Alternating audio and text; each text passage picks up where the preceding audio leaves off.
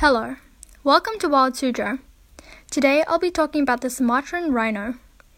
The Sumatran rhino started to disappear in the 80s.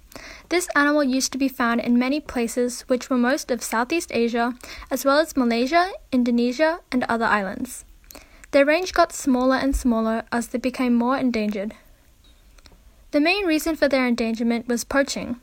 Their horns are considered very valuable to poachers because they are often used in traditional medicine but have no science proving it. This rhino is very important to its ecosystem since it used to be very common. Despite being quite a big animal, the Sumatran rhino only eats plants. Their diet includes fruits, leaves, twigs, and sometimes crops. Their habitat also contributes to their diet. They like low altitudes where the plants are abundant and easy to reach. It also protects them from natural predators, such as lions. There are only around 100 Sumatran rhinos left. They are able to start mating at the age of 7 to 10 years and only have one calf every 3 to 4 years. There are some rhinos in captivity, but due to the fact they rarely mate, they still need time for the species to get better. Sumatran rhinos are dark gray and around 8 feet long. They are special because they have two horns and a little bit of fur on them.